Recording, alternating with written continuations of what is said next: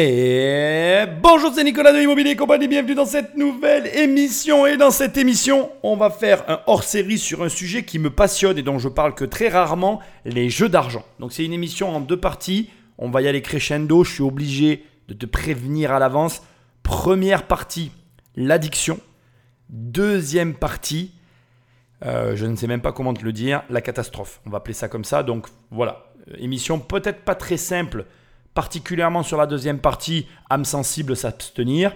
Sujet qui me passionne parce que euh, à la fois, ben, moi j'essaye d'apprendre et je fais mon maximum pour que les gens euh, s'ouvrent euh, du coup à l'argent et aient un rapport différent à l'argent. Et là, on est dans un sujet extrêmement sensible parce que finalement, tu te rends compte que dans l'argent, dans le monde de l'argent, il y a une thématique, l'addiction au jeu d'argent, qui est une thématique fort peu abordée, pour laquelle je pourrais faire des dizaines et des dizaines d'émissions sans jamais m'en lasser, et euh, sur laquelle aussi il faut ajouter des éléments tels que la nature humaine qui viennent pervertir finalement un non-sujet, puisque, comme j'essaye de le dire depuis le départ et depuis toujours d'ailleurs, l'argent n'est pas une fin en soi. Donc je pense que c'est un rapport à nos émotions et à un ensemble d'éléments. Je n'ai pas la prétention de te dire qu'avec cette émission, je vais lever le voile sur la question, ça n'est absolument pas vrai. Simplement, voilà, on, va parler de ça avec un fond euh, voilà, un petit peu plus euh, soft pour cet été. Le but, c'est pas de te prendre des heures et des heures en podcast. Ça va être des podcasts un peu plus courts, un peu plus sympas, mais malgré tout, j'ai bien envie qu'on y réfléchisse parce que entre l'incompréhension que ça peut générer et pour d'autres l'addiction que ça puisse être et le fait que finalement, comme toute addiction, il y a un côté je me cache, j'en parle pas, parce qu'on sait quelque part que ça n'est pas sain.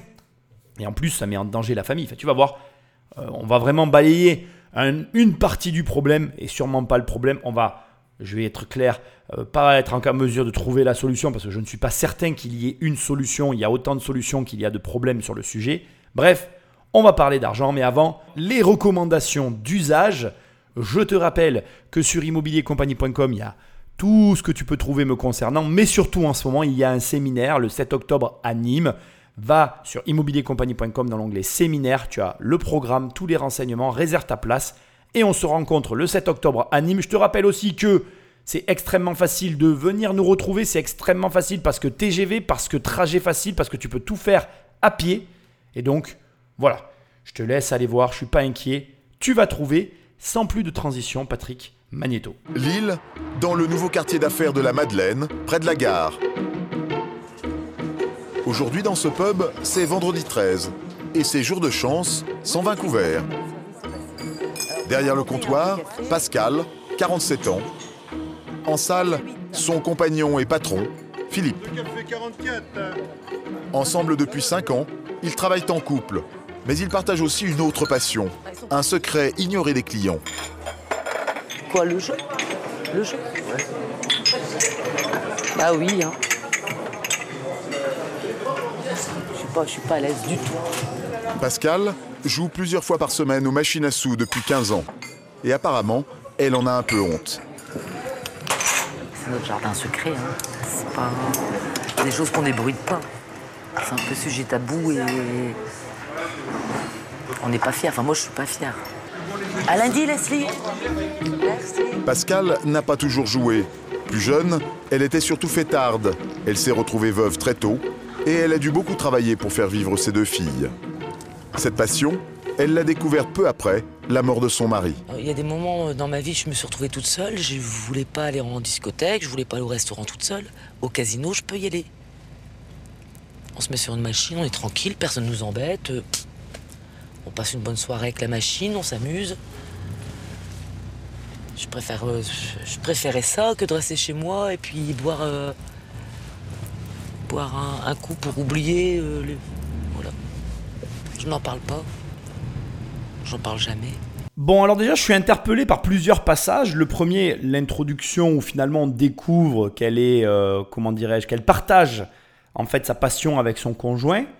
Euh, ça m'a, au départ, je me suis dit, quand tu entends ça, la première chose sur la première partie, tu te dis, bon, ben, finalement, il y en a un qui entraîne l'autre jusqu'à ce qu'elle explique les raisons qui ont fait qu'elle est allée au casino. Alors, c'est tout à fait étrange ce que je m'apprête à dire.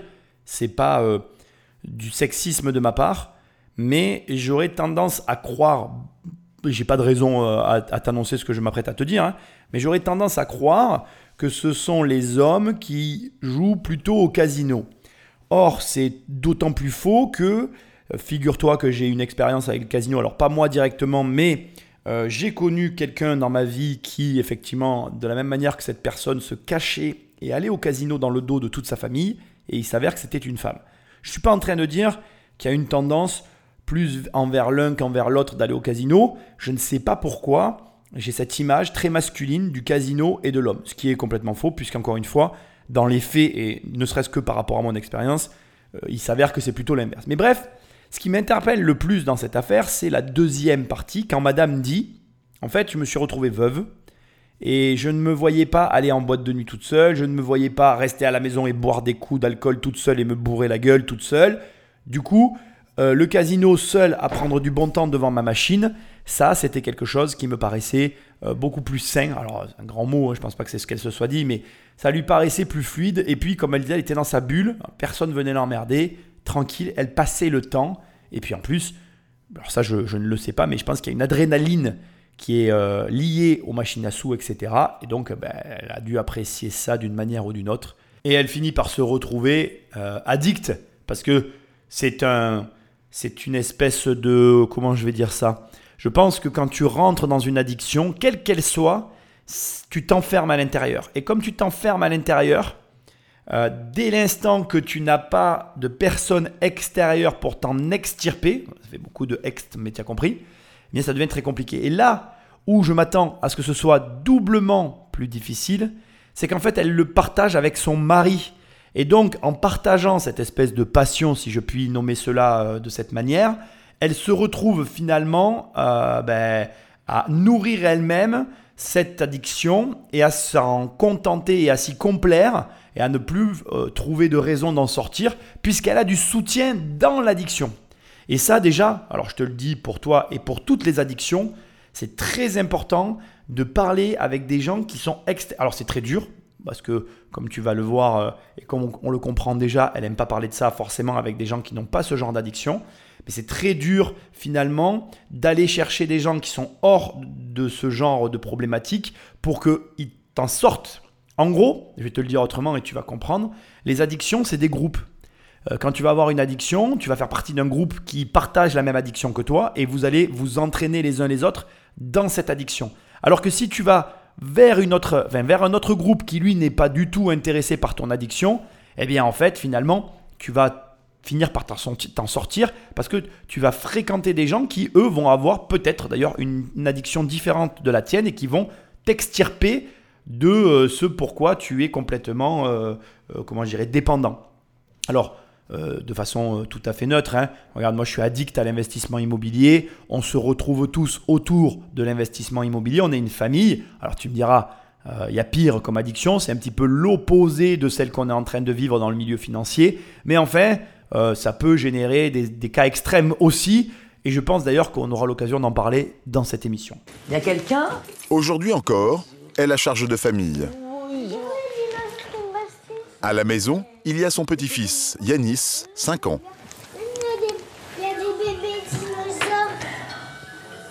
Ses deux grandes filles, 26 ans et 21 ans, sont revenues vivre sous son toit.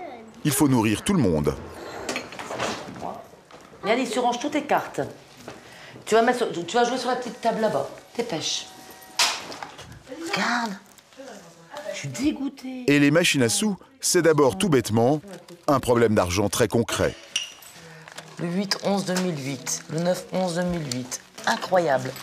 Des dizaines de tickets de distributeurs automatiques. Ah 22 novembre. 200, 22 novembre, 200, le 20 novembre, 200, le 20 novembre, 200. Ça me fait mal au ventre parce qu'il y a beaucoup là. Là, là, euh, il y a beaucoup. Il y en a encore plein. Mais ces tickets, c'est son secret. Elle ne les a encore jamais montrés à ses filles. Tu vois, je poubelle. Mais elles me posent pas de questions, donc je ne dis rien. Elles savent pas parce que je dis rien. Si, je mens, je mens, si, je mens, je mens, je mens, enfin. Je, me- je mens pour euh, cacher euh, quand je, je- je suis au casino, je suis à la mer. euh, là, oui, je mens.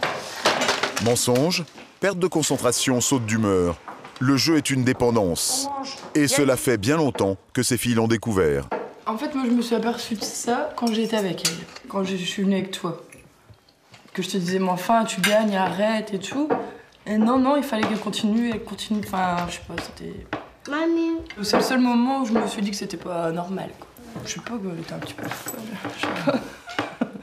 non, mais c'est vrai, sur le coup, euh, je comprenais pas trop. T'as pas peur qu'on dise euh, Ah, ta mère, c'est une joueuse de casino? Ah, c'est pas. Je m'en fous complètement. Une honte, ouais. Il y a un problème, mais les filles essayent tant bien que mal de s'en protéger. Elle a fait un meurtre, hein, c'est pas grave.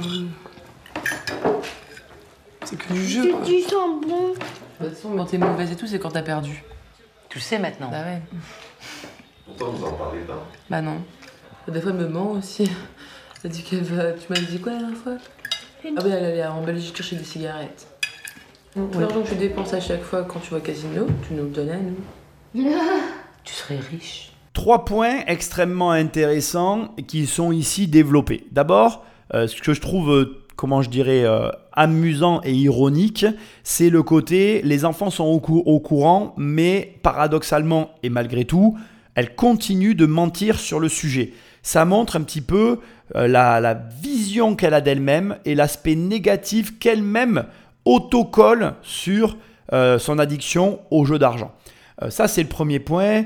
La question qu'on pourrait se poser, pourquoi continuer à mentir? Parce qu'en fait, le problème, il vient d'elle. En fait, c'est amusant parce que tu vois, à un moment donné, elle dit euh, euh, Mais vous n'avez pas honte d'avoir une mère qui joue au casino? Les filles répondent Ah non, non, pas du tout, tu joues au jeu, on s'en fout. Tu Donc, d'un côté, tu as sa famille qui, finalement, ne prête pas d'importance à son rapport au jeu parce qu'elle ne mesure pas, à mon avis, euh, l'impact que ça peut avoir les jeux dans la vie euh, de ce couple, parce que là aujourd'hui on voit que la fille, mais bon voilà. Et ce qui est encore plus ironique, je trouve, et c'est là, c'est que finalement il n'y a pas d'intérêts qui sont posés sur cette addiction et que ce n'est même pas traité comme une addiction au sein de la famille. C'est-à-dire que les filles ne se rendent absolument pas compte des conséquences quotidiennes que subissent euh, ce couple par rapport à leur addiction au jeu. Alors, j'ai un élément ici à préciser qui est très important. Cette émission est relativement vieille. Ça s'appelle Addiction au quotidien, impossible de s'en passer. C'est une très vieille émission que tu trouveras sur YouTube sur laquelle je suis tombé.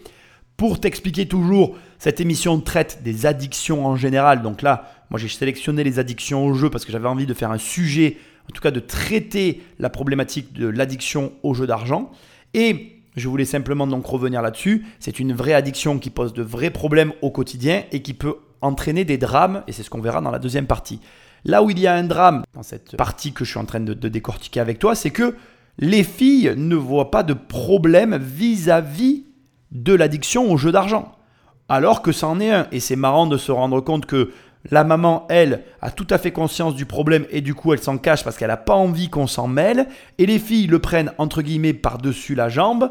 Conséquence, elle continue alors que euh, voilà, elle, euh, euh, elle aurait intérêt à ce que ses filles prennent la chose au sérieux et essayent de la pousser à arrêter. Alors, élément aussi extrêmement important, là on est sur une vieille émission, donc on avait l'acte d'aller au casino qui représentait aussi en soi une sortie, qui est très différent aujourd'hui, puisqu'aujourd'hui les jeux d'argent se pratiquent sur Internet. J'ai un peu plus de mal avec Internet parce que n'y a même pas d'a- d'aspect de sortie vis-à-vis du jeu d'argent. C'est vraiment le jeu d'argent pour le jeu d'argent. Autour de l'addiction au jeu d'argent, il y a plusieurs fausses croyances. Et ça va être le deuxième point que je veux développer ici, les fausses croyances. On a, euh, comment je dirais, les filles et la mère à la fin qui dit, bah, si je t'avais donné l'argent, euh, au lieu de le mettre au casino, tu serais riche. En définitive, ce qui est intéressant, c'est qu'il y a des personnes qui jouent au jeu, d'argent pour devenir riches. La baraka, comme ils disent. Donc leur but, c'est de gagner beaucoup d'argent en jouant au jeu. Ici, le paradoxe, c'est qu'on est face à des entrepreneurs, des chefs d'entreprise. Ils ont euh, un restaurant qu'ils tiennent, ils font, euh, travaillent quoi, ils ont découvert, ils gagnent leur vie et ils dépensent leur argent au casino. Et c'est vraiment euh, déroutant pour moi parce que, en définitive, j'ai j'ai du mal à comprendre. Parce que pour moi, déjà, quand tu es entrepreneur, tu as une, ap- une approche et euh, une vision de l'argent qui est différente d'un salarié, c'est pas péjoratif, je ne blâme pas les salariés, ça prouve qu'il n'y a pas de règles dans la vie. Tu peux être entrepreneur et ne rien comprendre à l'argent, tu peux être salarié et ne rien comprendre à l'argent, mais de facto, comme tu es entrepreneur, ta vision de l'argent est différente que celle du salarié. Et cet aspect, finalement, euh, l'argent qui ne se recharge pas, que l'entrepreneur perçoit un peu plus que le salarié, pour moi, devrait impliquer une conscience de la fragilité de l'argent qu'on ne retrouve pas ici dans ce couple. Mais bon, c'est ok. Euh, l'important, c'est que toi, tu le comprennes. L'argent, c'est quelque chose d'extrêmement fragile. Et du coup, il y a des gens qui, malgré tout, croient qu'on peut gagner de l'argent. Alors, je emploie bien le terme gagner et non pas faire de l'argent et qui vont essayer de le gagner au casino. C'est dramatique pour moi parce que finalement, euh, l'argent ne se gagne pas, mais il se fait et que pour l'instant je ne sais rien de ce couple, mais euh, je serais intéressé de voir, ou en tout cas j'espère qu'on va un peu en savoir plus sur la manière dont ils ont géré leurs finances jusque-là, mais en définitive, le rapport que tu vas entretenir avec l'argent, à savoir si tu mets des jeux d'argent dans ta vie ou pas, va clairement modifier tes comportements avec l'argent. C'est-à-dire que je m'explique, si tu crois que tu gagnes l'argent eh bien tu vas attendre d'avoir gagné une grosse somme pour pouvoir faire des choses avec l'argent, ce qui est une hérésie totale. Alors que quand tu comprends que tu fais l'argent, tu commences à faire de l'argent alors que tu n'en as pas et tu commences tout de suite à faire des choses et tu en gagnes que plus. La nuance, elle est exclusivement ici. Et c'est d'autant plus intéressant que quand la mère dit à sa fille Si je t'avais donné l'argent, tu serais riche, c'est faux. Si elle avait donné l'argent à sa fille et que sa fille le dépense, elle n'aurait pas plus été riche qu'elle. La vérité, c'est que la richesse, elle vient provient de ce que tu fais avec l'argent pour faire de l'argent. Et donc, là, on a une culture parentale qui tourne autour du gain et du jeu. Donc, les filles n'ont pas d'argent. Donc, les parents n'ont pas d'argent. Et on est dans un cercle vicieux qui s'entraîne et qui s'enferme dans une boucle qui ne peut pas produire de la richesse. Et je trouvais ce point hyper intéressant parce que tout découle au départ d'un choix de croire que l'on gagne ou que l'on fait de l'argent. Et si, par malheur, tu vas plus loin en concrétisant dans ta vie par le gain au jeu le fait que l'on gagne de l'argent, alors là, tu es mort. C'est-à-dire que si tu penses que l'on gagne de l'argent, que tu joues au jeu et que tu attends de gagner une grosse somme d'argent, eh ben du coup, tu n'y arriveras jamais. C'est une cascade, c'est une boucle, c'est un cercle vicieux qui finit par t'entraîner à la pauvreté. À mon sens, c'est les personnes qui sont pauvres, celles qui pensent comme ça. On arrive au troisième et dernier point, et celui-là, il est pour moi euh, le plus important, et je voudrais que tu le gardes en tête. L'argent, euh, tu ne peux le concentrer qu'à un seul endroit. Et donc, euh, quand tu concentres ton argent sur les casinos, eh ben, ton argent est concentré sur les casinos. Quand tu concentres ton argent dans l'immobilier comme moi, ben, ton argent est concentré dans l'immobilier. Quand tu le concentres dans les voitures, il est concentré dans les voitures. L'argent, c'est une concentration. Donc, tu ne peux pas te concentrer à plusieurs. Enfin, si tu peux, mais tu le feras mal. Donc, je te pose la question dans quoi est concentré ton argent? Et ça nous amène sur un point et un sujet délicat qui est les excès. Et euh, moi, je peux t'en parler. Euh, moi, je pense que je j'ai été euh, et je suis toujours addict à l'investissement immobilier. Du coup, dans le début de ma vie, ça a présenté les mêmes inconvénients que ce que présentent les inconvénients de la vie de, de ce couple. C'est-à-dire que je focalisais toute mon attention sur l'immobilier. Conséquence, il y avait de la place pour personne dans ma vie parce que surtout à mes débuts, l'immobilier ne me rapportait pas d'argent. La différence entre la concentration financière sur euh, les jeux d'argent et la concentration financière sur l'investissement, c'est que ça produit finalement, au bout d'un moment, un résultat. Et que ce résultat, dans mon cas, eh bien, il va impacter ma vie directement et financièrement de manière positive, et que dans leur cas, il va impacter directement leur vie négativement. Et quand tu la vois compter les billets et les jeter à la poubelle, enfin les petits billets, les petits tickets, pardon, c'est de l'argent qu'elle jette, qu'elle a déjà brûlé, qu'elle a déjà cramé n'importe comment, et dont elle ne pourra jamais revoir finalement la couleur. Alors que, et c'est très intéressant, ma concentration financière me permet de revoir la couleur de mon argent. Et ça, c'est une forme de concentration à laquelle je t'invite à vraiment réfléchir. Moi, j'ai une phrase que je répète depuis toujours, que j'adore dire, qui énerve mon entourage, mais que qu'est-ce que j'aime cette phrase? C'est la suivante. J'adore jeter l'argent par les fenêtres, surtout quand il tombe dans mon jardin. Eux, ils jettent l'argent par les fenêtres, mais ça tombe euh, dans, la forêt ou je ne sais où, c'est emporté par le vent. Alors que moi, mon argent tombe littéralement dans mon jardin Et du coup, ça me pose aucun problème parce que quand je descends au rez-de-chaussée, ben, je le vois pousser. Et donc, euh, rappelle-toi de ça.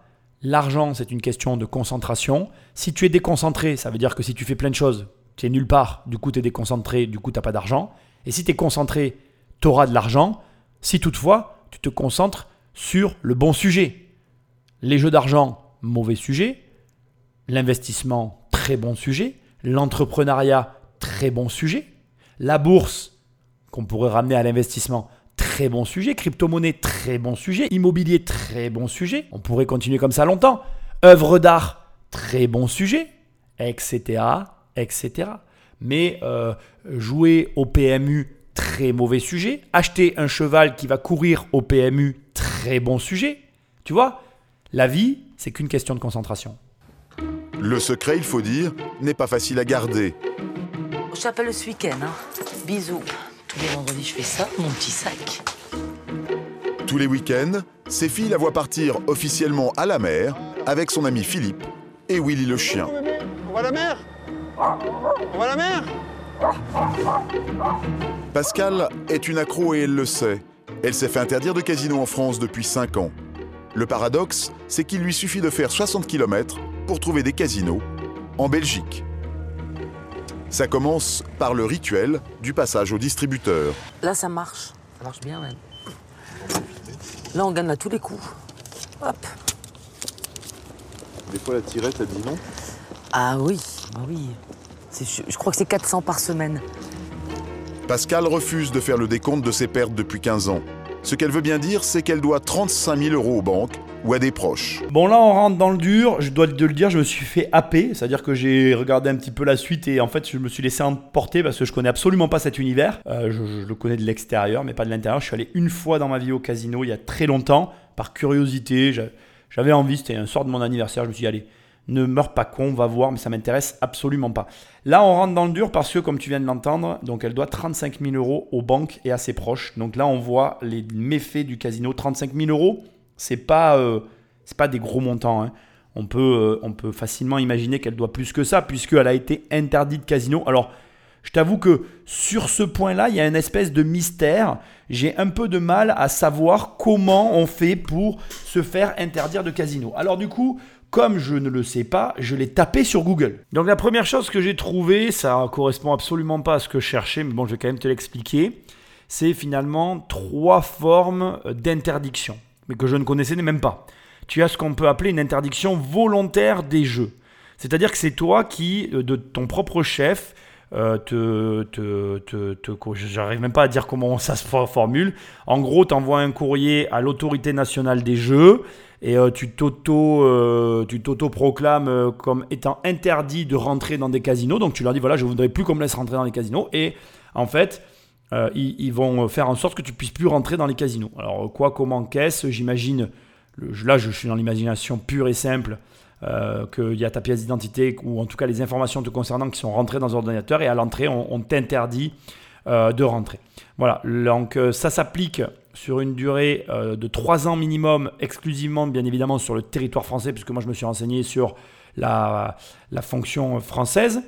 La demande doit être signalée et, et être composée, ou en tout cas comporter les éléments suivants. Euh, les coordonnées, donc adresse, numéro de téléphone, etc. Le créneau horaire afin d'être rappelé par les services de l'Ange pour qui, alors l'Ange c'est toujours pareil, hein, c'est l'autorité nationale des jeux, et une copie d'une pièce d'identité, passeport, recto verso, permis de conduire. Et après vérification de la demande d'inscription par les services de l'Ange, ANJ, vous recevez une lettre recommandée de confirmation de la prise en compte de votre demande. Et c'est à partir de là que euh, tu peux t'assurer que ton identité euh, qui t'est demandé à l'entrée des casinos euh, sera refusé par eux suite à la demande que tu auras formulée. Ensuite, il y a une autre possibilité, pareil, que je ne connaissais pas. Euh, c'est une auto-exclusion. Et là, ça concerne tout ce qui est plutôt jeu en ligne. Donc, en gros, donc, tu vas voir avec un opérateur de l'ange, toujours pareil, et euh, tu vas déterminer une durée de ton exclusion avec eux qui ne peut être inférieure à 24 heures et qui ne peut pas être supérieure à 12 mois. Et là, on est plutôt sur tout ce qui est euh, en ligne. Euh, voilà, et de comment ça fonctionne. Ensuite, il faut quand même le préciser, je vais juste te le lire. euh, les mesures d'interdiction et d'auto-exclusion ne se suffisent pas toujours à limiter efficacement les pratiques de jeu, car elles ne s'appliquent ni aux cafés PMU euh, urbains, etc., et ni aux bureaux de tabac, ni aux sites illégaux non autorisés par l'ange disponibles sur Internet. Donc, il faut garder en tête que malgré que tu arrives à t'auto-exclure de certains points, il existera toujours d'autres moyens pour euh, finalement euh, accéder à, des points qui sont entre guillemets pas reconnus en France, mais comme Internet est très vaste et qu'aujourd'hui bah, tu peux accéder au monde entier, tu installes un VPN et j'imagine que tu peux être interdit de jouer en France, mais tu peux jouer finalement dans les autres pays du monde. Alors, bon, à force de recherche, j'ai retrouvé, enfin plutôt j'ai trouvé euh, d'autres possibilités qui forment les cas d'interdiction au casino. Ça m'intrigue cette affaire. Donc il y a les incapables sur demande de leurs euh, représentants légaux ou de leur conseil judiciaire, les repris de justice qui eux ne peuvent pas bien, évidemment rentrer dans les casinos, les condamnés admis au bénéfice de la libération conditionnelle. Et euh, tous ceux qui sont, enfin comment toutes les personnes euh, dont la présence dans les salles serait de nature à troubler l'ordre, la tranquillité ou le déroulement normal des jeux. Et il y a enfin donc les employés, les agents du fisc, les militaires en uniforme, les prélats et bien évidemment les mineurs euh, qui peuvent, euh, comment dirais-je, ne pas jouer dans certains casinos, ou par exemple pour les employés, ne peuvent pas jouer dans leur casino mais jouer dans d'autres casinos. Enfin bref, il y a quand même quelques conditions que j'ignorais euh, qui, font que tu vas pouvoir et ou ne pas pouvoir jouer au casino. Après, je t'avoue que bon, j'imagine assez bien qu'il y, euh, a des voilà, qu'il y a aussi le, fait de, générer de la dette et ou de tricher, que je n'ai vu nulle part, mais qui peuvent impliquer l'interdiction de jouer au casino.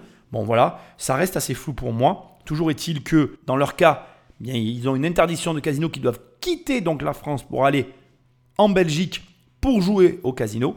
Et que comme tu viens de le voir, ils ont donc généré des dettes et que ces dettes, eh bien qu'on le veuille ou non, ça vient peser encore plus sur le ménage, en plus des charges qu'ils peuvent avoir au quotidien et ça peut rapidement conduire toute personne dans une situation très délicate. Son préféré, c'est le casino de Middelkerk. L'établissement ne nous a pas autorisé à filmer. Nous allons tourner en caméra cachée. C'est vendredi soir et il y a foule. Pendant longtemps, les casinos étaient réservés à une clientèle bourgeoise, mais aujourd'hui, les tables de roulette et de baccarat ont laissé la place à des machines à sous plus populaires. 60 bandits manchots, qui représentent 80% des gains du casino. Tu as gagné Ah merci Philippe, rentré 5 minutes plus tôt, gagne déjà. C'est à combien Garde Avec Pascal, ils connaissent tous les trucs. Apparemment, là, il est question d'Indiens qui rapportent gros. Mais qu'est-ce que t'as fait T'as eu les Indiens J'ai eu les Indiens par 15. J'ai eu les trois trucs. 575 euh, euros, je viens de gagner. Voilà. Souvent, les machines à sous qui payent le plus sont situées près de l'entrée. Elles servent de publicité. Voir un joueur gagner en arrivant motive les autres. Bah là, on je prends celle-là. T'as joué à celle-là? Je viens de jouer 5 euh, euros, j'attendais. Non, je vais aller par là, moi. Pascal est dans son élément ici, comme chez elle. C'est toujours pareil, hein. tout le monde qui met des pièces et puis... Euh, Au casino, il n'y a pas d'horloge, plus aucun repère. Seules les machines à sous retiennent toute l'attention, avec leur lumière, leur musique et l'excitation de gagner. J'aime bien de gagner. 260, 259. Là, j'ai mis 2 euros. Ah, je suis contente, je vais pouvoir rejouer. On en oublierait l'angoisse de perdre. Ces 259 euros de gain, Pascal les rejoue espérant le jackpot. Mais visiblement la chance est en train de l'abandonner. Ah ouais, quand tu perds, tu perds. Il est 2h du matin. Philippe voudrait partir.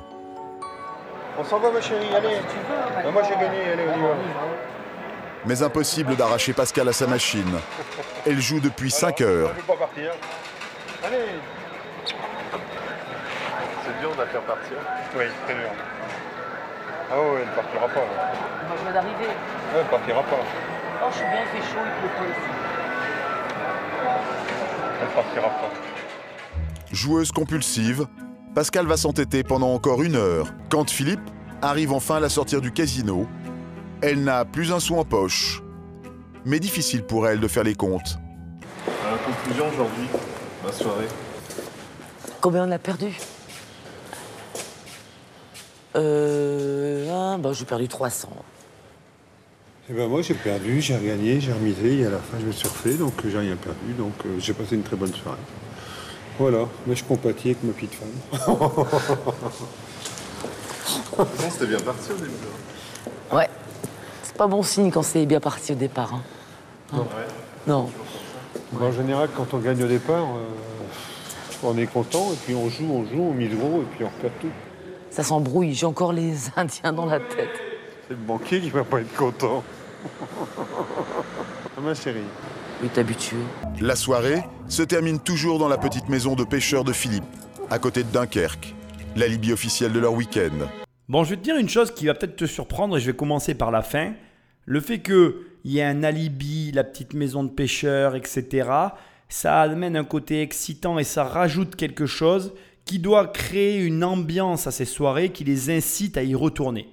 Ça paraît dingue, mais je pense que pour autant le fait qu'ils soient enfermés dans ce schéma, ça contribue au fait qu'ils continuent à jouer.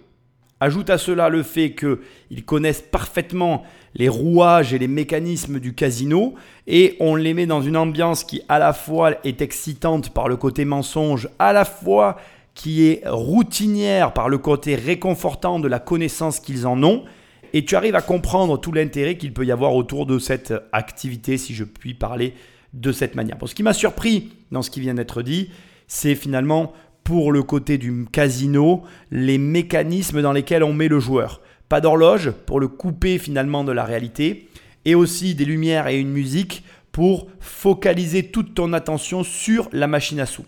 Quand on te dit au début de l'émission que les machines à sous, elles représentent 80% du chiffre d'affaires, on est vraiment sur un vieux reportage, il faut que tu saches que depuis plusieurs années, les casinos sont en crise. Ils vivent une crise euh, très compliquée. Et pour te donner des chiffres récents que j'ai réussi à trouver en fouinant sur Internet, on a une baisse de moins 41% en produits bruts des jeux au global sur l'exercice de l'année 2021-2021.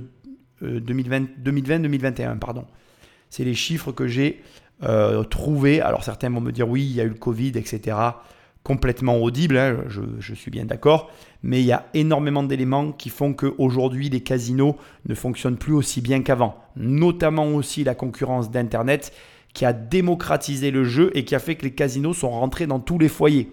Si comme ça a été dit tout à l'heure, au tout début, les casinos avaient comme clientèle une bourgeoisie et un profil de personnalité plutôt euh, bien aisant.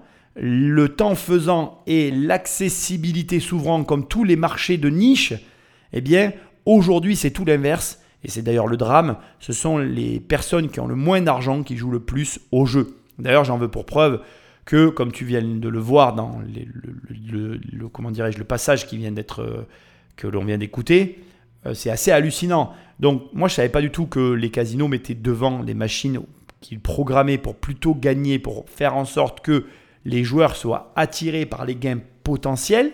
Alors après, je sais qu'il y a des stratégies sur le jeu de la machine, que en fait les machines elles ont finalement un, un système de comptage. Mais aujourd'hui avec Internet et la connectivité des machines, je serais curieux de savoir jusqu'à quelle mesure le casino a une prise sur les machines à sous. Et bien sûr, ton humble serviteur a trouvé la réponse à la question. Donc, bon, globalement, au départ, euh, il faut que tu saches que c'était un système de bobine, hein, euh, mais aujourd'hui, c'est plus du tout ça. C'est un RNG, Random, Number Generator. Donc, en fait, c'est un générateur de chiffres euh, aléatoires. c'est globalement ça. donc, ça assure un jeu sécurisé. ça, c'est la version officielle, bien évidemment. La version non officielle, c'est que les machines servent en faveur du casino en moyenne un gain, ou plutôt, on parle pour le côté casino, on parle d'ailleurs plutôt d'un taux de redistribution de 5 à 10%. Donc ça veut dire que quand tu vas avoir 100 personnes qui vont aller sur une machine à sous, tu en as à peu près entre 5 et 10 qui vont gagner. Et là-dessus, il faut encore, comment je vais dire, euh, il faut encore euh, voir les gains qui vont être distribués. Donc la redistribution, elle est de 5 à 10 en faveur euh, du joueur, mais donc en la, plutôt non, en la défaveur du joueur et en faveur du casino. C'est pour ça qu'on dit que le seul gagnant, c'est le casino. C'est pour ça que quand à la fin, elle fait les comptes, ben, elle compte mal et on va avoir l'occasion d'en reparler.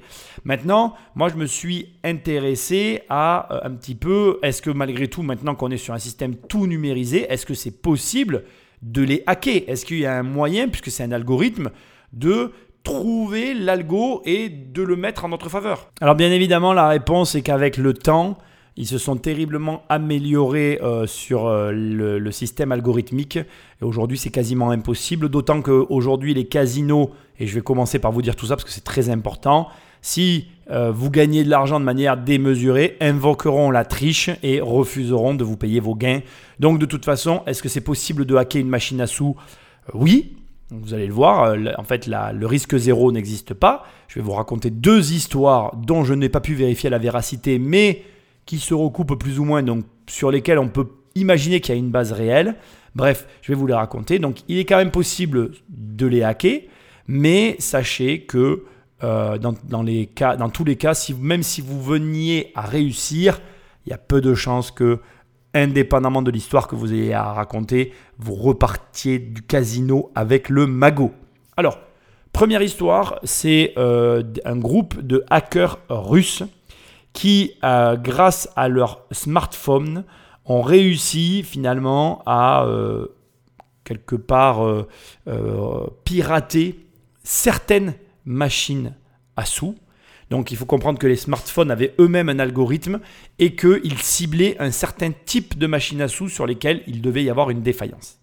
Donc ils ont hacké euh, les machines à sous, ils ont empoché euh, euh, de l'argent. On n'a pas la somme, mais une grosse somme. Ensuite, il y a une autre histoire qui est plus une anecdote, mais qui là est, un peu plus, comment je dirais, intéressante puisqu'il n'y a pas de, de smartphone, il n'y a pas besoin d'être un hacker ni rien.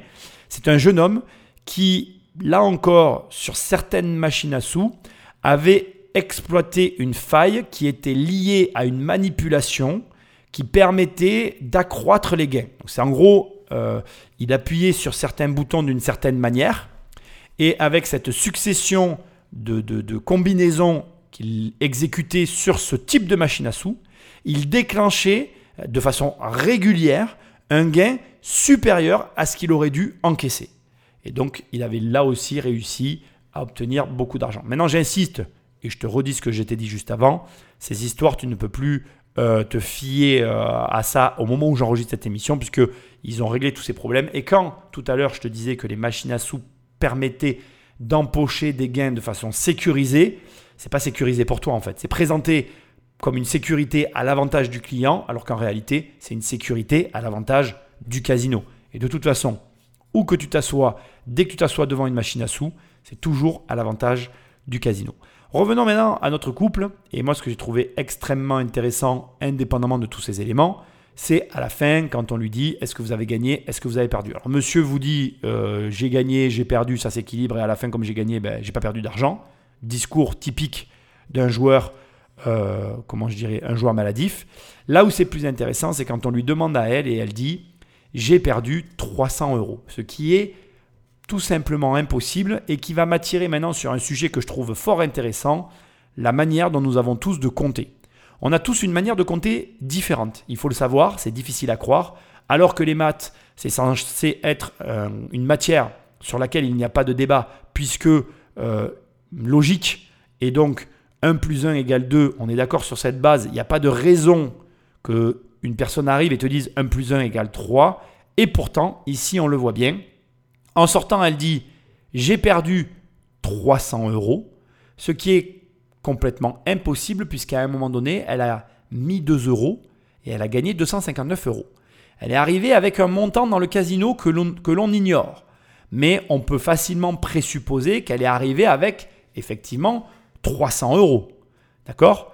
Soit la somme qu'elle considère avoir perdue. Or, elle est arrivée avec 300 euros et elle a gagné 259 euros. Sous-entendu, à un moment donné ou à un autre, elle avait au moins 50 ou 100 euros dans les mains, plus 259 euros. Donc, si on fait les comptes des pertes de la soirée, en réalité, elle a perdu au bas mot 500 euros ce soir.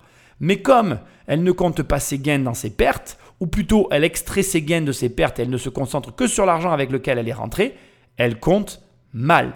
Et c'est là qu'on en arrive à une déviance qui nous touche tous, ça s'appelle la mauvaise foi. Et on se rend compte en fait que nos décisions sont avant tout émotionnelles et qu'ensuite on les rationalise. J'ai déjà expliqué ce mécanisme, mais là on y est purement et simplement confronté dans les jeux d'argent.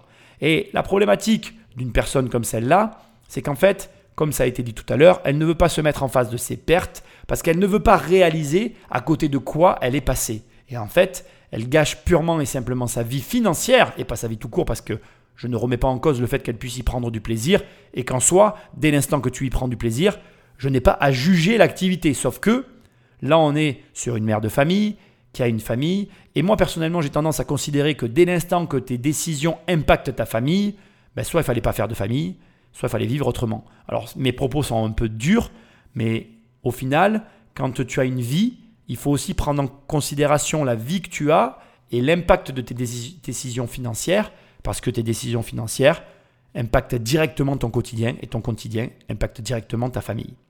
Donc moi, ce que je trouve intéressant ici, bref, on en vient au point final, c'est que même l'argent, qui est un sujet sur lequel il ne devrait, oh, j'arrive pas à le dire, il ne devrait pas y avoir de débat, eh bien, même sur les sujets financiers au niveau des jeux d'argent, comme on est dans le refus de la réalité, alors ça aussi je veux quand même le préciser, tout est fait dans le casino pour que on refuse la réalité. Je répète, hein, mais pas d'horloge sur les machines à sous, des lumières et de la musique pour une concentration maximale. Et on voit bien qu'elle reste 5 heures sur la machine et qu'elle dit Oh, mais on vient juste d'arriver. Donc en fait, tout est organisé pour qu'on soit dans le déni de la réalité. Et d'ailleurs, quand elle sort dans le, dans le, dans le parking et qu'elle parle, elle dit J'ai encore les Indiens dans la tête. C'est-à-dire qu'elle est omnibulée, hypnotisée par les machines. C'est ce que veulent les casinos. Et c'est là où je t'emmène. Quand tu rentres dans ce genre d'établissement, tout est organisé par des professionnels pour te happer complètement et te prendre ton argent. Et sache une chose qui est dure à entendre, mais tu ne gagneras jamais contre ces gens-là. Ils ont fait des études, ils réfléchissent à plusieurs contre ton esprit seul et isolé pour t'enfermer dans cette bulle et te plumer littéralement parce que comme on l'a vu, quand on joue aux machines à sous, le seul gagnant, la seule certitude qu'on a, c'est que le seul gagnant, c'est le casino. Chaque samedi matin, c'est presque toujours la même chose. La gueule de bois des lendemains de casino. Je suis de mauvaise humeur. J'aime pas, j'ai pas, je peux pas perdre. Donc ça m'énerve. Et puis alors que j'avais gagné, je pouvais très bien m'arrêter de jouer, regarder, boire un verre. Non. On dirait que j'ai une. Je sais pas, quelque chose me pique, je suis abruti de des machines, il faut que, faut que je joue. Autre habitude des week-ends au bord de la mer, la tarte aux pommes avec sa tante et l'oncle Jean-Pierre. Les casinos, ce n'est pas leur truc. Et pour Pascal, c'est toujours un mauvais moment à passer. Vous ne me verrez jamais dans un casino. Hein. Celui qui sait s'arrêter, c'est pas grave. Hein. hein? Qui va une fois de temps en temps. Moi, j'ai pas de problème de ce côté-là. Et il y en a qui savent pas s'arrêter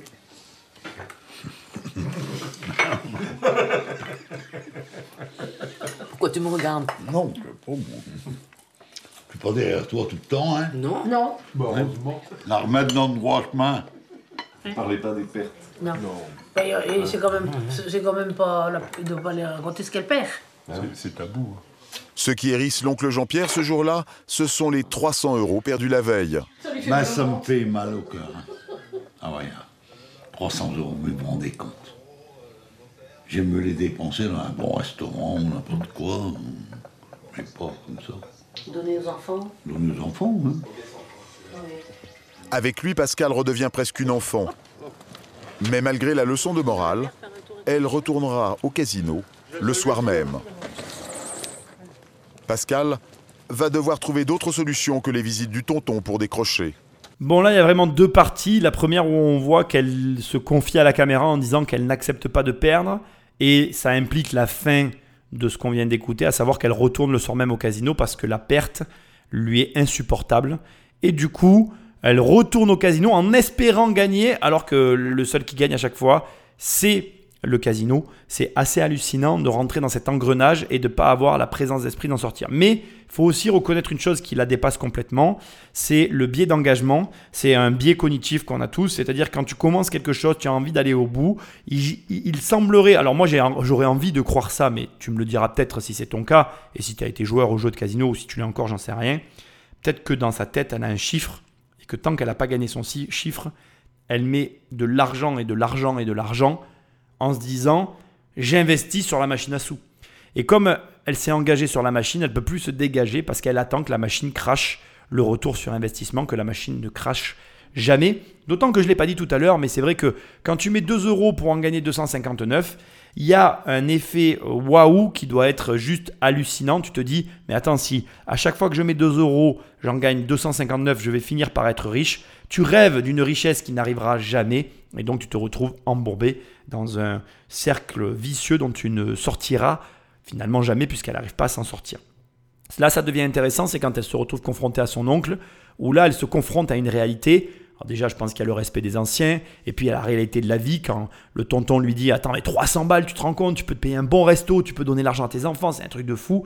Là, elle se confronte au réel, et elle est sortie de sa bulle, mais en fait, le problème, c'est que dans son esprit, elle est toujours happée par la bulle, elle est, enfin, elle est toujours liée à tout ça, parce que certes, elle a conscience des pertes et de ce à quoi, enfin, de ce qu'elle rate et de ce à côté de quoi elle passe, mais elle est aussi, euh, comment je dirais, euh, impliquée finalement dans ses investissements qu'elle a réalisés. Alors investissement c'est un grand mot, dans l'argent qu'elle a déjà dépensé, qu'elle essaye de récupérer. Et du coup, ben, c'est plus fort qu'elle. Et je pense que les addictions, c'est ça, c'est quelque chose qui est plus fort que nous, contre lequel on n'arrive pas à lutter et pour lequel c'est très difficile de sortir. Je suis certain que, comme c'est dit là, il va falloir qu'elle elle, elle fasse appel à autre chose qu'à un tonton ou à des proches, et que toute personne qui est frappée d'addiction doit se faire aider, parce que quelle que soit l'addiction d'ailleurs, hein, c'est très compliqué de s'en sortir pour la simple et bonne raison qu'à un moment donné, ben, on est complètement pris dans son cercle, pris dans le mouvement dans lequel on se trouve, et ce qui ne les arrange pas, c'est que son mari l'est aussi. Parce que s'il y a une chose que je sais, c'est que dès l'instant qu'on n'est pas seul dans une connerie, on est plus fort. Et donc le fait qu'il soit deux, ça n'arrange pas la situation générale. Et c'est pour ça que quand tu veux investir, ben, rapproche-toi d'investisseurs. Quand tu veux faire quelque chose, rapproche-toi de personnes qui l'ont déjà fait parce que ça va t'aider à franchir le pas. Donc, ce qu'il y a de bien dans ce qu'on est en train de voir, et surtout pour les personnes addictes, c'est que ça montre la capacité d'engagement qu'une personne peut avoir envers un domaine, quel qu'il soit. Ce qu'il y a de négatif, c'est lorsque justement le domaine que l'on choisit est néfaste, et dans ces cas-là, on se retrouve embourbé dans une situation dont il est très compliqué de s'extraire, et pour laquelle j'insisterai jamais assez dans cette émission-là, surtout la première, surtout dans la situation dans laquelle elle est, parce qu'elle n'est pas catastrophique, il faut se faire aider. Si, pour l'instant on ne le sait pas, mais si elle n'a que 35 000 euros de dette, 35 000 euros de dette, c'est solutionnable. 350 000 euros de dette, ça serait beaucoup plus compliqué et je ne te le souhaite pas. Ce matin, elle n'est pas fière d'elle. Dernièrement, elle a encore craqué. J'ai encore fait des conneries. Hein. C'est-à-dire Bah j'ai rejoué et puis ce qui m'énerve c'est que j'ai gagné et j'ai tout joué. Faut que je me calme. Hein. Je joue avec de l'argent que j'ai pas donc. Euh... Puis là ça va être Noël et tout donc euh, non non. J'ai mon petit-fils et... et ça devient ridicule. J'aimerais énormément qu'on me qu'on m'enlève le jeu de la tête. Je trouve ça ridicule à la fin. Ça devient ridicule. Je pense qu'elle l'a fait le plus dur et je pense que ce qui est en train de se passer là est la chose la, la plus difficile dans, la, dans le cadre de n'importe quelle addiction. À savoir, elle a pris le recul nécessaire et elle a euh, l'aplomb nécessaire pour se dire que c'est ridicule et qu'elle est en train de gâcher sa vie. D'autant que on n'a toujours pas notion de ce qu'elle dépense, mais comme elle le dit, elle dépense l'argent qu'elle n'a pas. Sauf que, et c'est là où ça devient intéressant, elle précise que l'argent est dans sa tête et qu'elle n'arrive pas à le sortir de sa tête. C'est-à-dire qu'en fait, nous sommes des animaux routiniers et que les routines, on a du mal à les installer dans nos vies, mais une fois qu'elles sont acquises, on a du mal à s'en séparer. Et c'est intéressant parce que tu peux te servir, et je t'invite à le faire, tu peux te servir de ce défaut d'assemblage comme un avantage. C'est-à-dire que au lieu euh, de t'engager dans des rituels qui te pourrissent ton quotidien, je pense à la cigarette, à l'alcool, au jeu d'argent, utilise cette capacité qu'on a finalement à mettre en place dans nos vies un quotidien et à s'y attacher pour y incorporer des, des comment dirais des actions qui soient bénéfiques pour toi. Va au sport, bien que le sport soit aussi une forme d'addiction. Investis dans l'immobilier, investis tout court. Euh, engage-toi sur une passion qui te tient à cœur et fais-le tous les jours, tous les jours, tous les jours, tous les jours. Essaye de faire régulièrement quelque chose qui produit un résultat que tu peux mesurer et que tu peux surtout apprécier. Il y a un élément qu'on ne prend jamais assez en considération, c'est euh, les impacts positifs que vont avoir certains de nos comportements dans nos vies. Ce que je veux te dire, c'est que si demain, par exemple, comme moi, tu investis, tu investis, tu investis, au bout d'un moment, tu auras de l'argent, tu auras de l'argent, tu auras de l'argent. Et comme ça a un impact positif dans ta vie, ben, ça va être tu verras, ça va être génial en fait. Et du coup, tu vas dire, ben, je vais continuer, je vais continuer, je vais continuer, je vais continuer. Et une addiction, elle, te dit aussi, elle te révèle un élément hyper intéressant de ta personnalité, c'est ta capacité à faire régulièrement quelque chose. Et comme la régularité est l'un des secrets de la réussite, utilise ta capacité à être régulier, non pas dans les éléments négatifs de ta vie, mais pour justement produire des effets positifs dans ta vie. Et ça, c'est vraiment quelque chose que beaucoup de gens addicts ne mesurent pas. Mais moi, quand je vois des gens addicts, je vois aussi des gens qui sont capables de tenir sur la durée euh, dans des circonstances même complexes. Parce que là, regarde, la complexité qu'elle gère. Elle ment, elle se démerde d'avoir de l'argent. Si tu remettais tout bout à bout, tout ce qu'elle, comment dirais-je, développe comme effort pour pouvoir jouer à ces jeux d'argent, c'est colossal. Si elle utilisait cette même énergie dans l'investissement, elle aurait des retours sur investissement de malade.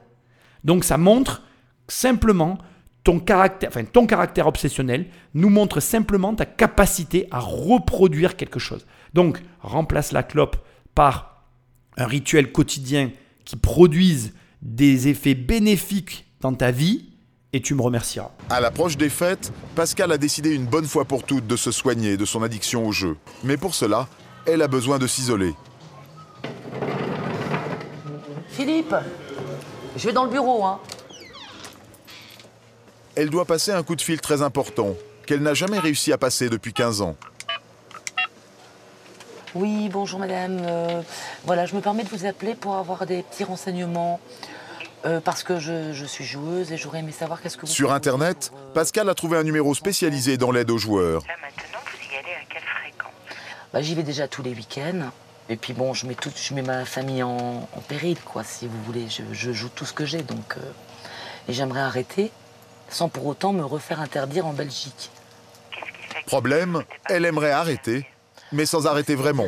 parfois, j'ai des soirées, euh, euh, soit en famille, soit avec mon ami. et bon, bah, si, si on Pour elle, c'est vite la douche froide. Ça, malheureusement, on peut rien faire. A été pris dans, dans l'excès du jeu oui. Malheureusement, on n'arrive pas à revenir à une consommation modérée. Si on y retouche une fois, on tombe dedans. Pensez peut-être quand même à l'idée d'une interdiction en Belgique. Est-ce que hmm. ça vaut peut-être le coup pour ne pas se mettre en danger? Après 20 minutes au téléphone, elle est convaincue. Elle prend sans attendre rendez-vous avec un psychothérapeute. D'accord. Je vous remercie, madame. Je vous en prie.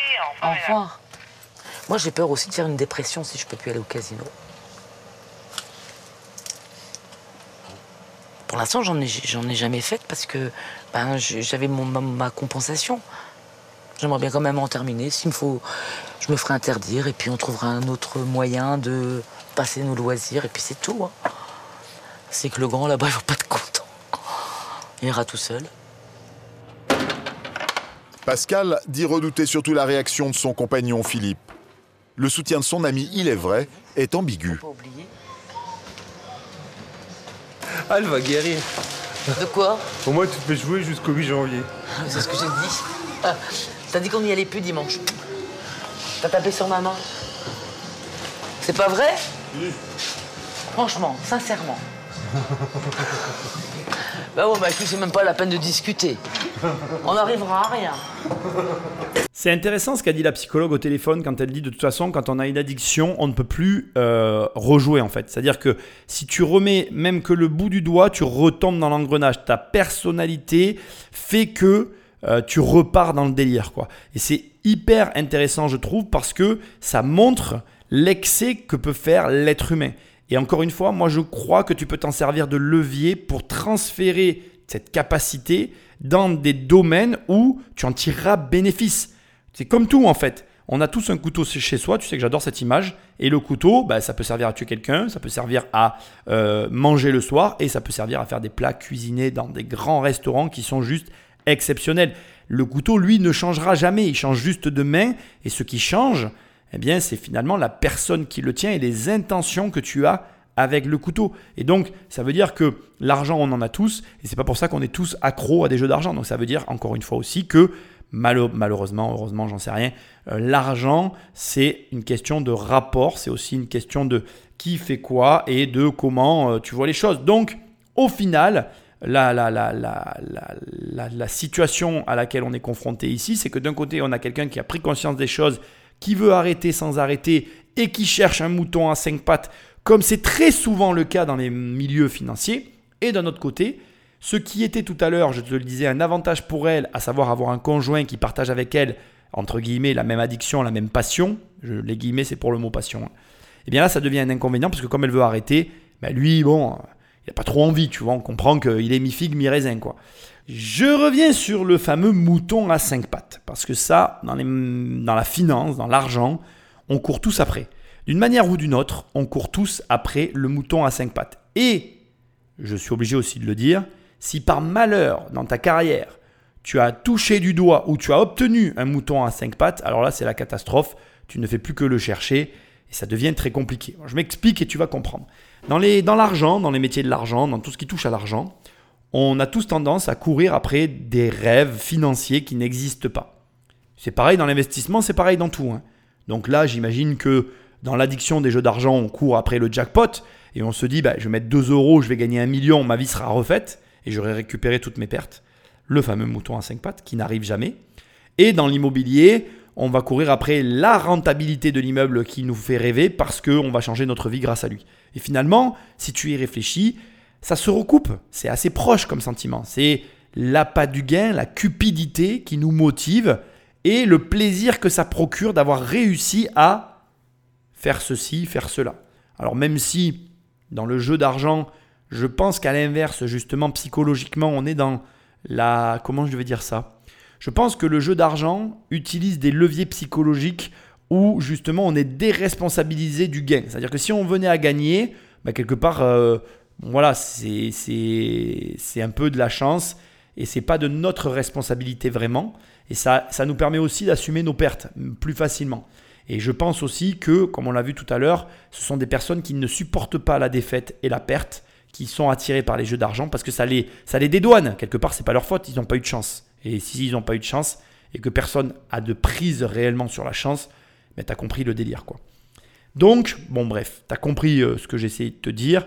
Là où moi je t'emmène, c'est que dans l'investissement et dans les endroits où ta responsabilité est engagée, tu cherches quand même le mouton à sec pattes comme le joueur de jeu parce que tu te dis, bah, si j'arrive à avoir tel immeuble qui me rapporte tant d'argent, ma vie va changer et ça y est, ma vie changera.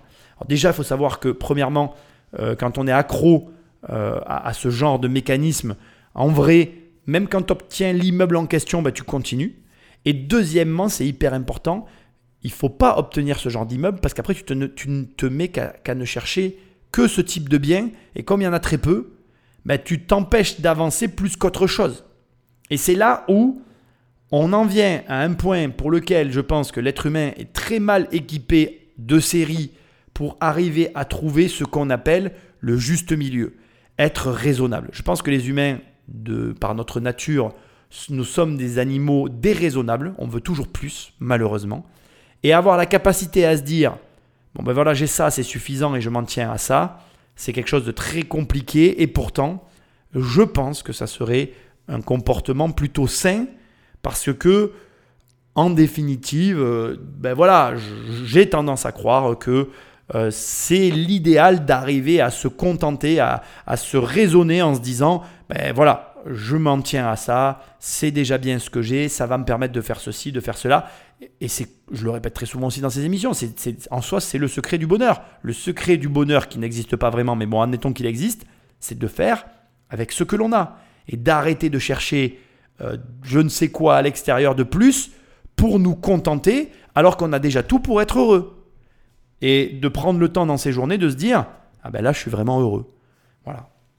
Donc écoute, je suis assez euh, embêté euh, de voir ce genre de situation parce que elle a la volonté, elle a la prise de conscience pour se tirer d'affaire, mais c'est très difficile parce que l'avantage qu'elle a d'avoir un compagnon qui la supporte dans les jeux d'argent et l'inconvénient qu'elle a maintenant pour s'en sortir, ça va lui rendre la tâche plus difficile qu'elle ne l'est déjà au départ. C'est un peu comme quand tu es avec quelqu'un qui arrête de fumer, quand il n'y en a qu'un des deux qui veut arrêter. Si l'autre il continue, ben, ça incite pas euh, le, fumeur qui veut arrêter à arrêter.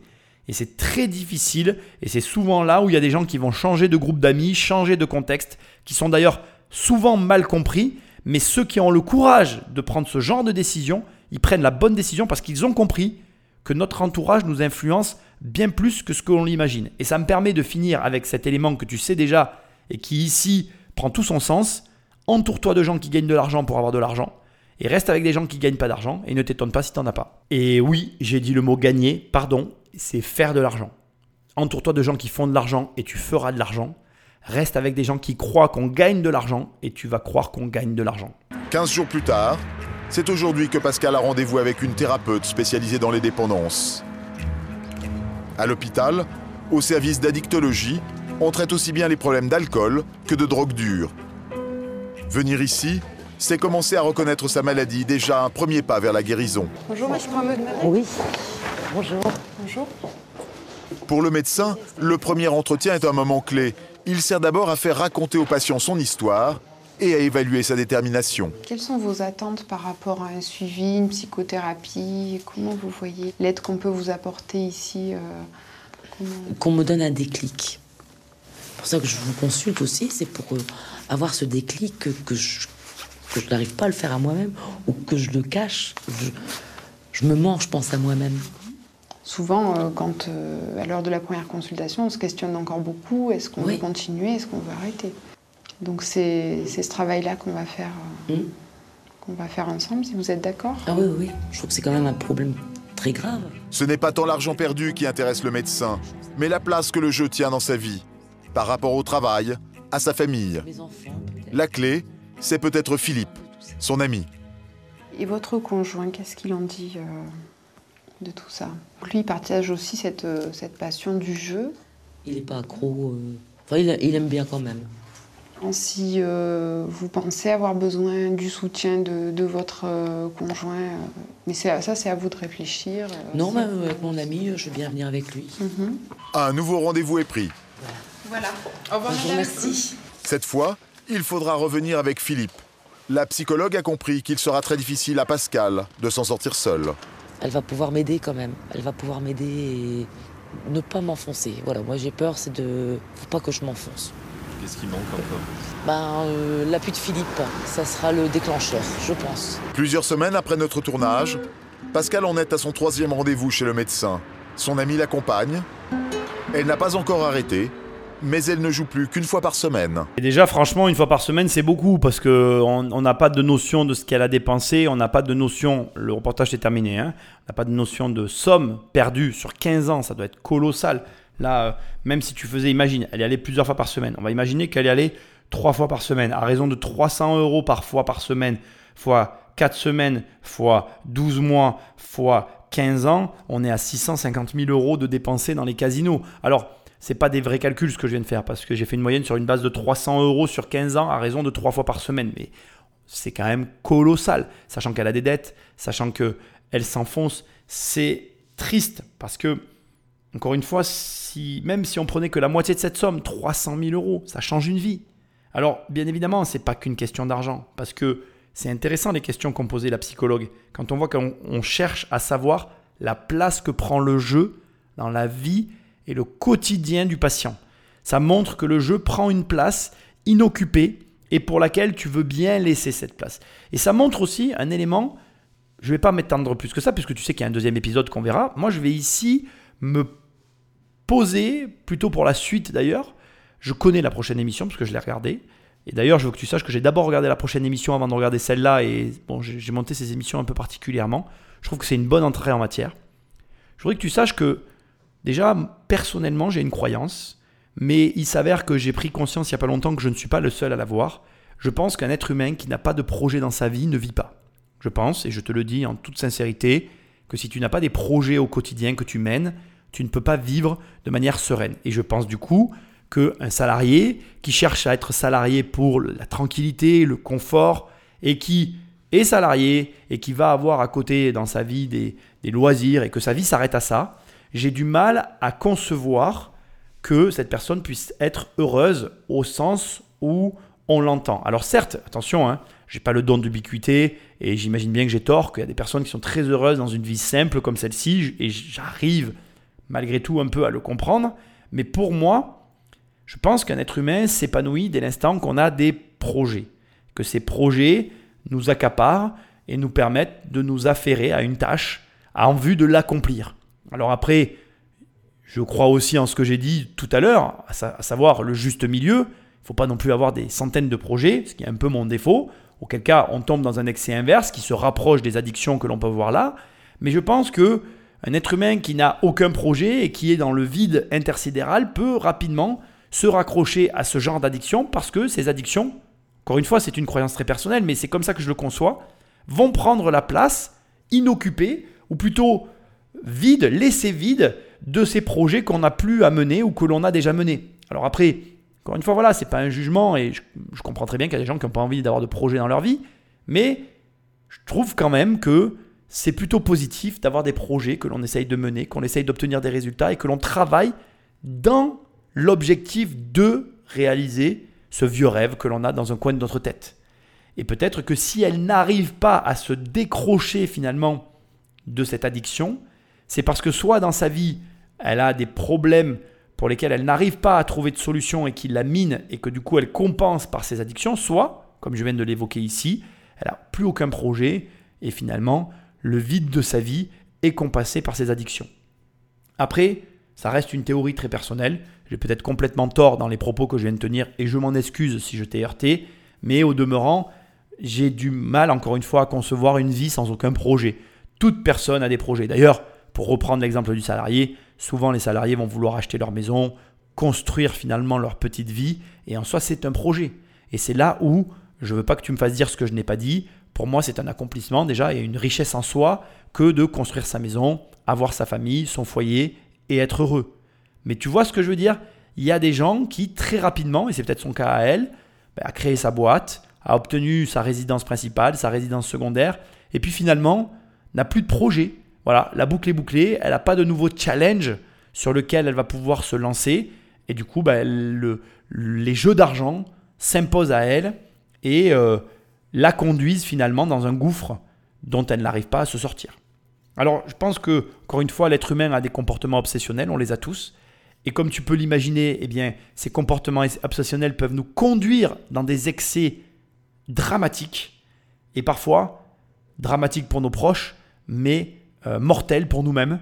Et donc ça va être le sujet du prochain reportage sur le même thème que sont les jeux d'argent, dans un excès bien plus grave et pour lequel je voudrais aborder le sujet aussi parce que, parce que voilà, je pense qu'à un moment donné, et je veux que tu l'entendes, dans la vie on peut avoir des problèmes, mais je pense qu'on n'a pas le droit euh, de croire que les problèmes que l'on génère dans nos vies sont insolubles. Il y a toujours une solution. parfois il y a des problèmes qui n'ont pas de solution, c'est vrai, mais je crois qu'il y a toujours une solution et que ces solutions que l'on a, eh il ne tient qu'à nous finalement de, de, nous, de nous mettre en face et d'accepter qu'il va falloir se retrousser, retrousser les manches pardon, et travailler pour se sortir de la situation dans laquelle on s'est mise. Sans plus de transition, euh, je te souhaite une belle journée. Va sur Immobilier Compagnie dans l'onglet séminaire, il y a mon séminaire et rejoins-moi le 7 octobre à Nîmes cette année 2023. Laisse-moi un message et un commentaire là où tu m'écoutes. Je te remercie de ton soutien et de ta présence. Prends le téléphone d'un ami et abonne-le sauvagement. Bon été à toi et je te dis à très bientôt dans une prochaine émission. Salut